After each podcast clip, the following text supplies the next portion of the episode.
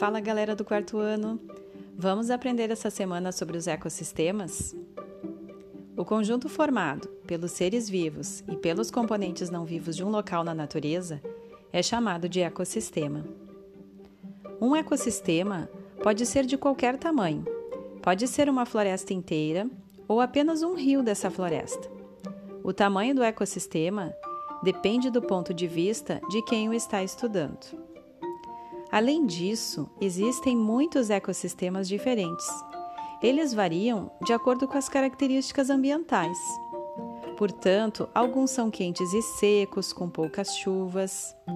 Outros são úmidos e com sombra, com chuvas abundantes.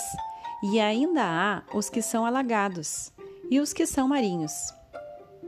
Portanto, cada ecossistema é de um jeito.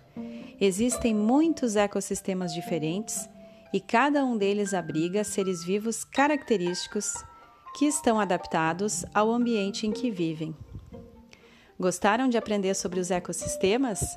Agora vamos fazer as atividades do roteiro dessa semana. Um beijo grande!